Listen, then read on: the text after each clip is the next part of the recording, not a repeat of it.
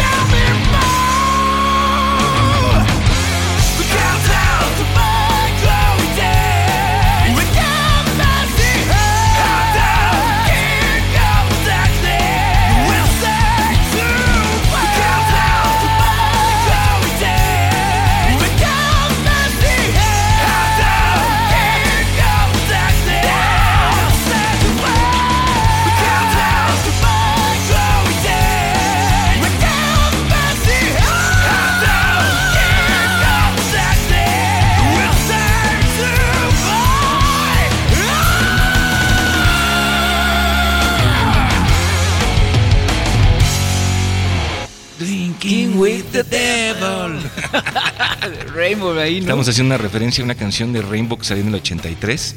Es muy parecida. Sí, esa, esa parte de la guitarra de la intro está. Yo diría que es igual. Me recuerda mucho esa entrada, esa Sí. canción de Rainbow. Pero ellos también tienen un cover de Smooth Dancer del Ah, Who Do We Think We Are. Y tienen, también tienen la de Surrender. mm, Pues entonces ahí está la clave. Sí, seguro. Ahí está. Y si, si no se vio casi igual el solo de guitarra. De- Yo diría que está clonado. Ahí está Malmsteen adentro. Buena rola, buen concepto de estos tipos. Sí, me la latió. Sí, a mí también. Por eso Me creo que empezar con esta canción fue Pre- atinado. Sí, sí, prendido como siempre. Sí. Hay que seguir con algo prendido. ¿Qué le parece si seguimos con una banda de unas chavas americanas? Ajá, órale. Son de 1989, de su primer disco, coproducido por un gran guitarrista, Marty Friedman. Ah, ya creo que ya saber quiénes son. Sí. Había unas apoderadas que se llamaban Phantom Blue. Así es, Y incluso exactamente. la Shrapnel sacó el primer disco, era, era de ellas. ¿Y qué se ha hecho de ellas? Pues se separaron, pero acabando la rola mencionamos algunos detallitos de, de la banda, históricos de la banda. Perfecto. Que van a ver qué rollo con estas chicas. Vámonos con Phantom Blue, con Going Mad. Going Mad aquí en Rocomotion. Time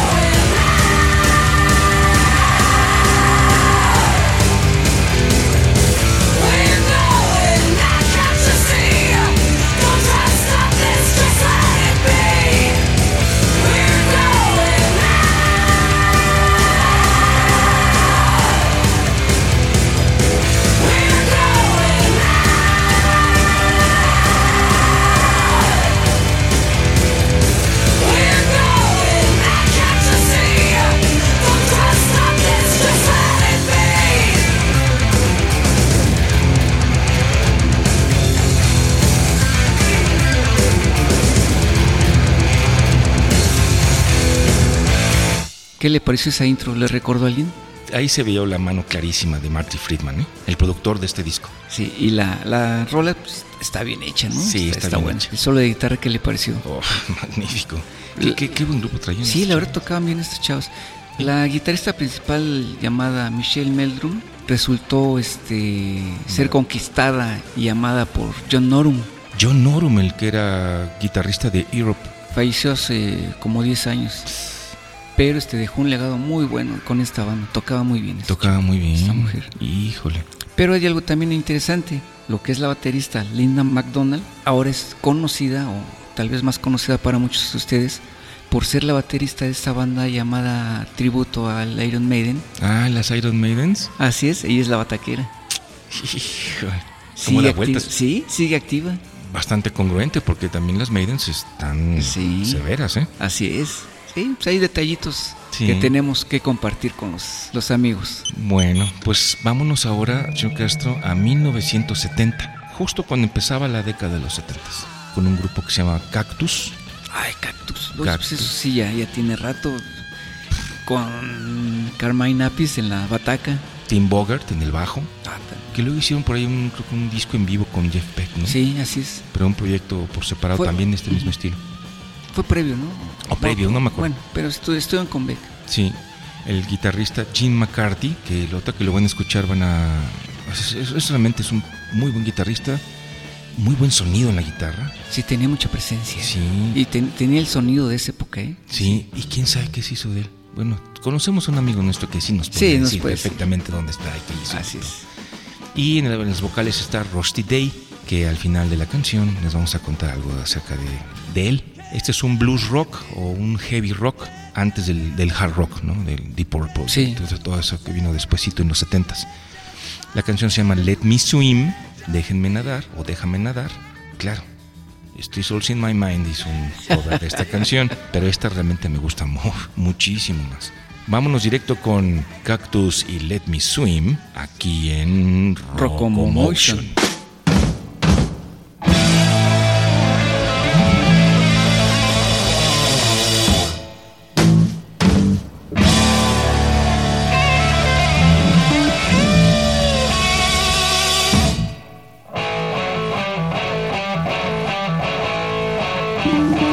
Rocomotion.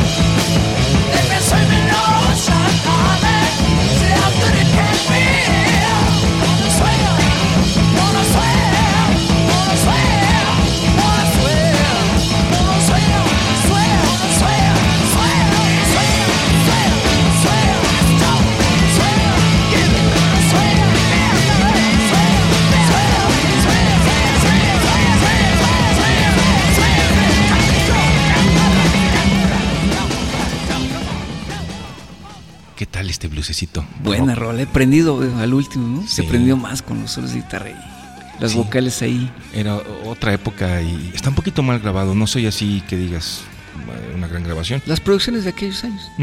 Algo que quería comentar acerca del cantante de este grupo de Cactus, Rusty Day, es que hasta el día de hoy no se sabe quién lo asesinó. A él, a su hijo y a un perro. Fue en los ochentas, eh, si mal no recuerdo. no Sí, recuerdo, en el ¿no? 82. Pues este es un dato que por ahí queda. Pero pues pasemos a lo que sigue, señor Castro. ¿Qué le parece si nos vamos al 2006? Ok, entonces a la derecha. ¿no? Así es. Con, con esta banda que ya habíamos puesto una power ballad, Kingdom Come. Ah, uf, claro. Sí, sí, Ujú. sí lo recuerdas. Claro, que por ahí lo escuché en otro lado también, pero Sí, yo también. Ujú. Este es de su producción del 2006 con una rolita llamada así, simplemente Bon Scott. Escúchela. a ver. ¿tributo a DCDC o? Pues, Yo creo que sí. Yo creo que sí, más descarado, ¿no? más obvio no puede ser. Escuchar a Lenny Wolf queriendo cantar como Bon Scott, que no tenía una gran voz, pero tenía una, una voz Y- única. sí, era eh, inconfundible. Pues perfecto, vámonos. Vámonos. Vamos a escucharla. Dele play de una vez ya. Ya, ¿verdad?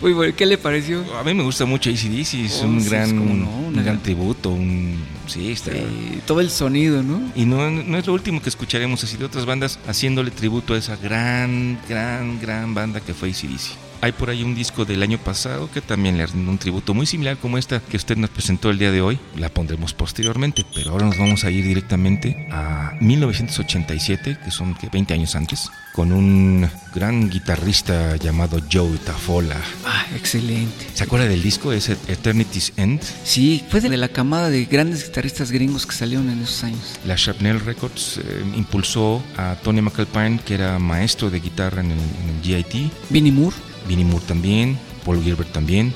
Todo esta, esta bueno, de ahí salió Michael Lee Firkins, este, Joe Tafola, eh, Richie Kotzen, Sí, eh, tenía- y muchos otros. Había un catálogo extenso y, y no, tal vez no nada más de la Charnel, de las otras compañías y sus producciones, pero excelentes todas, excelentes. Sí, esta canción pertenece a ese periodo del pues del heavy metal de mediados de los 80s, de la, de De la segunda mitad la de segunda mitad de los 80s, que se caracterizó por inyectarle al rock and roll la técnica. De ahí empezaron a salir las clínicas en guitarra Sí, es cierto. y, y eso elevó mucho el nivel de, los guitarristas en general, porque también había, había cursos para vocalización y también había este, pues, lo- los, los cursos de bajo. Ah, pues en esta rola vamos a escuchar un bajo que... Ah, también. el solo del bajo que está de respetarse. ¿eh? El bajista se llama Valley Boss, que tocó con, creo que en el Trilogy, pero nada más en la sesión de grabación. Ya, ya después eh, Malmsteen se agarró a otro. Bueno, el Trilogy es un disco de Inge Malmsteen. Trae- Mm, En la batería está un, pues es un músico de sesión, seguramente se llama Reynold,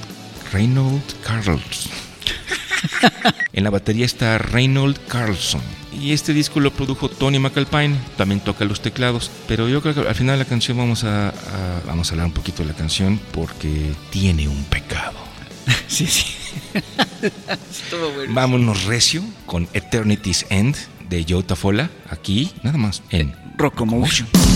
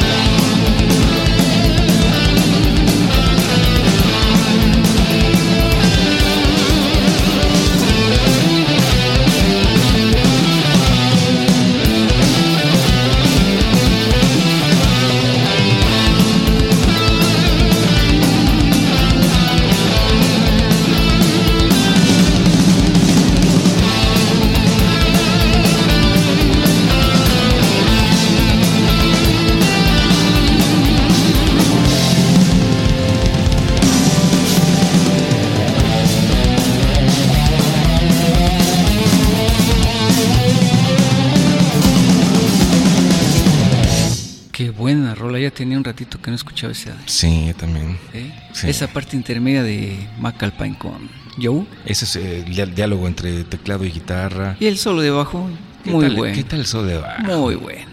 Oiga, ¿Mm? ¿qué pecado es el que tiene esta rola? El pecado, señor Castro, es que todo el disco de Jota Fola, este que fue su primero, es una copia al carbón de cualquier disco que usted me ponga de McAlpine. Tony. Él produjo el disco, pero cayó en ese pecado de hacerlo un disco de él en lugar de Jota Fola. Y, y siempre se le criticó mucho a Jota Fola de nunca haber mostrado realmente su estilo. Y es cierto, porque en los discos posteriores, incluso con Jack Panzer, que estuvo ahí del 84-85, o sea, no suena a ese disco. No, Suena a cualquier otra cosa menos ese disco. Pero en fin. pero ahí está, ahí está. La, rola, la calidad de la rola nadie se la quita. No, nadie. Pues es la verdad, pues la escogimos aquí. y Sabe que aquí en Rocomotion ponemos pura canela. ¿Con qué seguimos, señor Castro? ¿Qué le parece si le bajamos un poquito el volumen a las rolas? Muy bien. Y nos vamos a 1981. Perfecto. ¿Recuerda usted ese grupo llamado Mama's Boys? Ah, muy buena banda. Europeos. Sí. ¿Sí los recuerdas? Sí, sí, Holandeses. o- eran holandeses. creo. Pero que le decían el profesor al muchacho. Al, al guitarrista. era un niño, era el más joven. Eh, eran Eh, chavillos. Creo que menor de edad incluso. Sí. Cuando empezaron. Pero él daba clases de guitarra, entonces había unas canciones en sus primeros discos que se llama The Professor, parte 1, en el segundo disco The Professor, parte 2, algo así. Sí, ¿no? un rollo así. Era una cosa original que los que ayudaba para que los ubicaras mejor. Sí, y era un trío de hermanos. Sí, de ¿Se lo hermanos. recuerdas? Sí, cómo no. Y que en la portada del primer disco venía su mamá. Sí, con el violín. Y creo que venía con el delantal, ¿no? Sí, sí.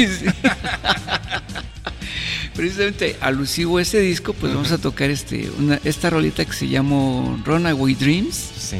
que trae un solo de violín. Precisamente lo toca este Guitarra, ¿no? guitarro. Yo, yo esta, esta canción me gustaría dedicársela a dos músicos eh, conocidos que se llama Mauricio Torres Villalobos, que, fue uno de los cantantes de, de Trans Metal y que anda ahora ya haciendo con su grupo Artefacto, está haciendo gira por Estados Unidos y todo. De- Saludos. De aquí un gran, un gran, gran saludo a, a Mau- a Mauricio. Ojalá se venga por acá a platicar con nosotros algún día. Y también a Memo, Memo Rec, también un, un- Saludos a Memo. un- un baterista también de los buenazos. Eso es todo. anda por ahí. Ojalá les guste esta canción Runaway Dreams. de Mamas Boys aquí en Rocomotion. Rocomotion. ¿Dónde más?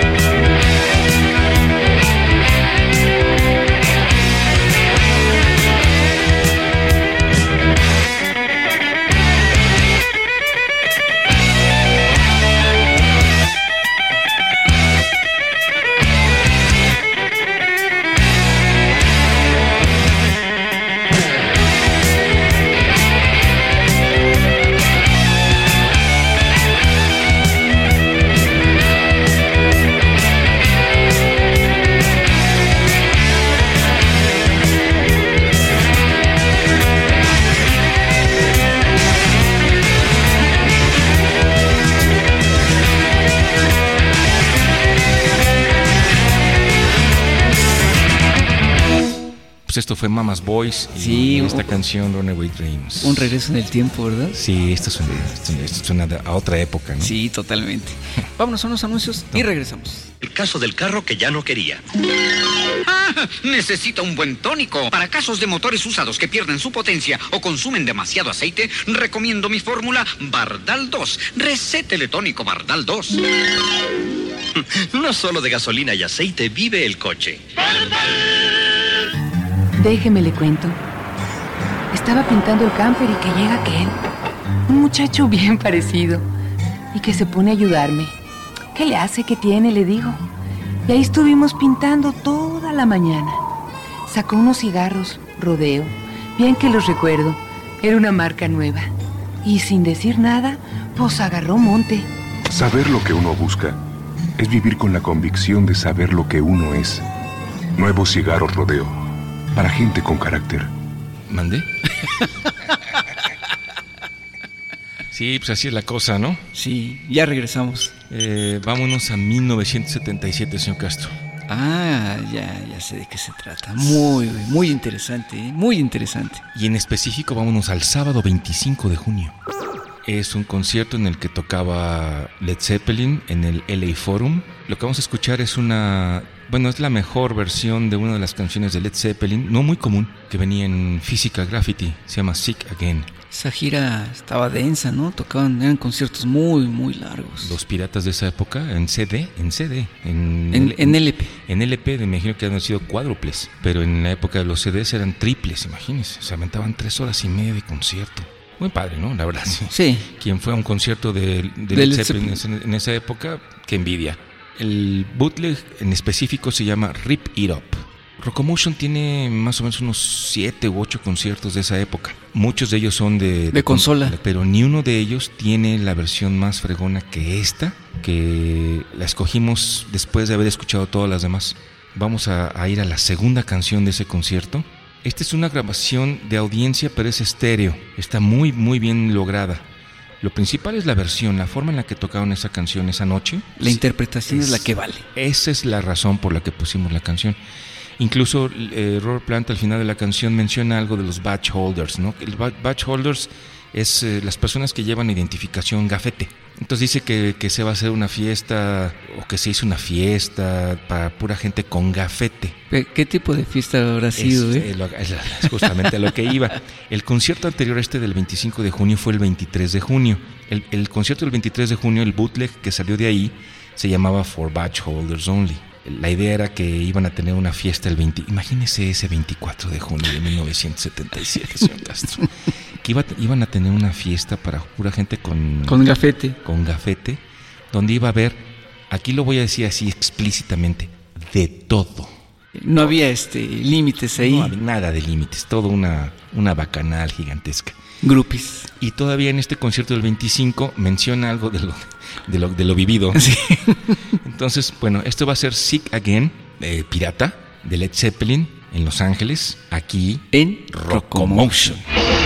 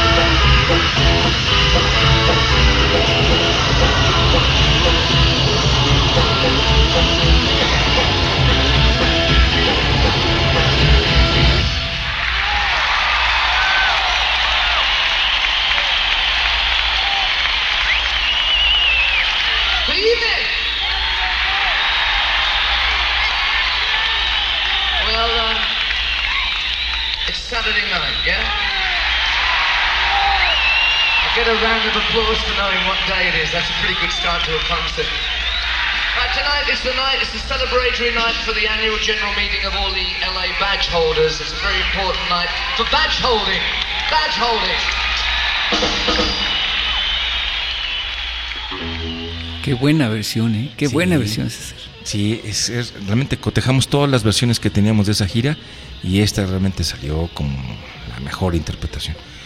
Para aquellos que quieran saber de qué trata la letra de esta canción, Wikipedia.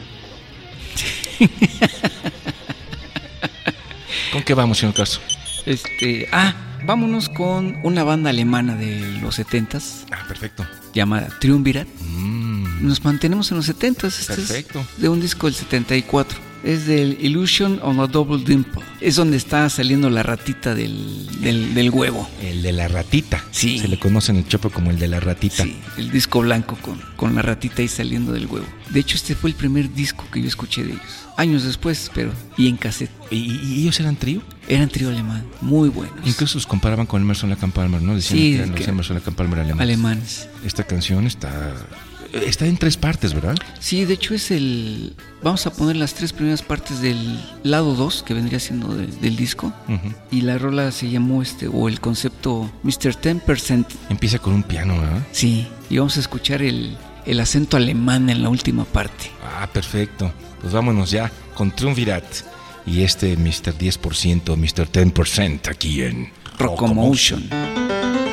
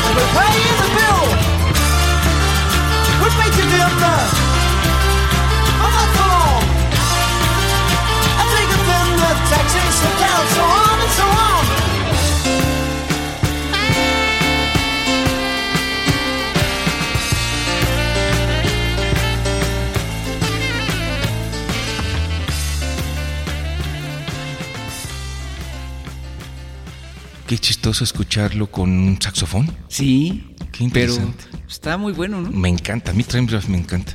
Sí, muy buena banda. Muy buenos, muy buenos. De hecho, si mal no recuerdo, solo editaron un disco de ellos. Uno que se llamó, creo, La Ruleta Rusa o un así que están comiendo verduras en la portada. Y son pocos discos, ¿verdad? No son muchos. Tienen como cinco, yo creo. Pero vale la pena. Es vale un la pena grupo. escucharlo, sí. Bueno, señor Castro, pero ahora vámonos hasta 1986.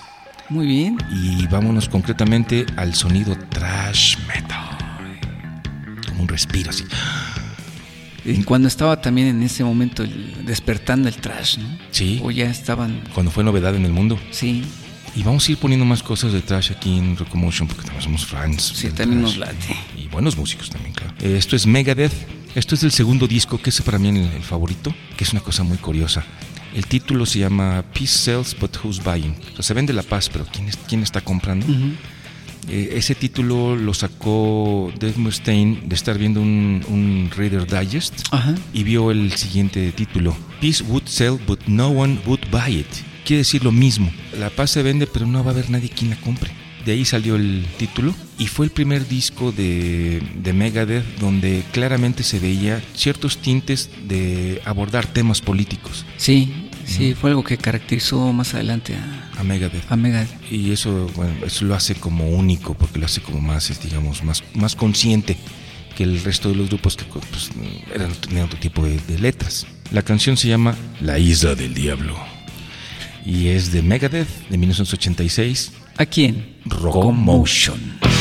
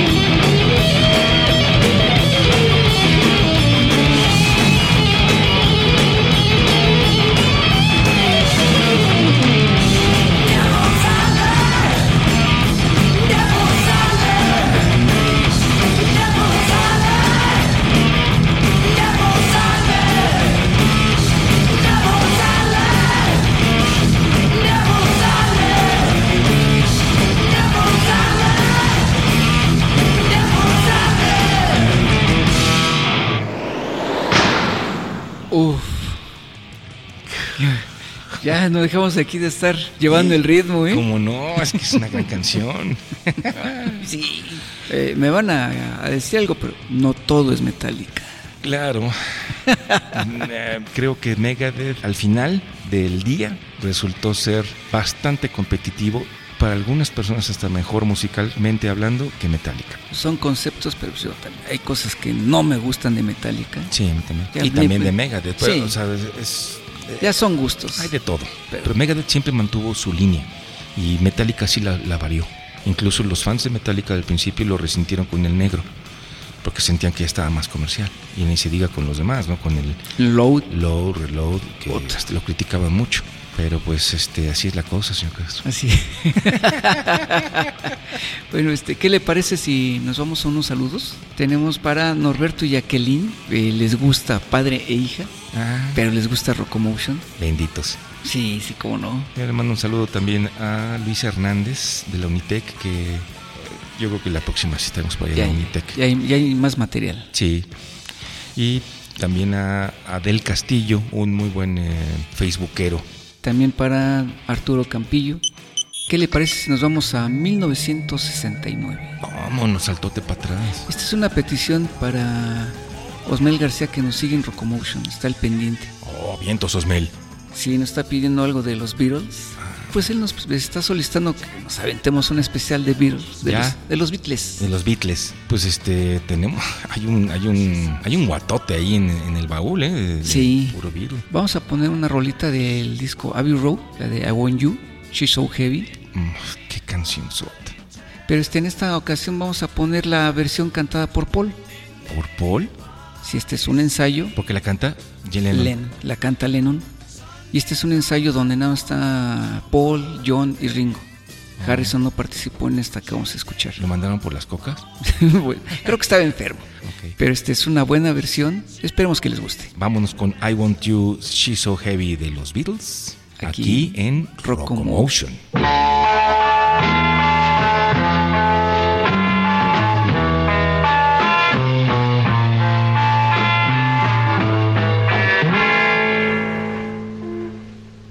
I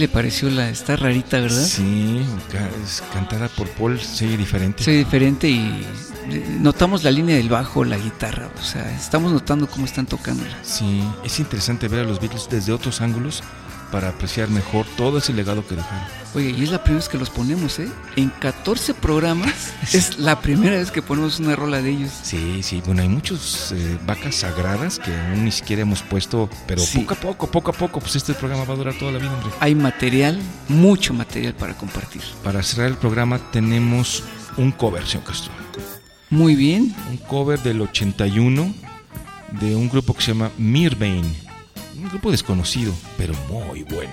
Es un cover buenísimo de una canción de King Crimson que se llama Lark's Tongues in Aspic. vaya también. Ese es otro de los grupos sagrados que no hemos puesto una sola rola de ellos. Todavía Por no. ellos, por ellos. Sí. Pero ya, pues ahí va un cover. Ahí va un cover, por lo menos un cover.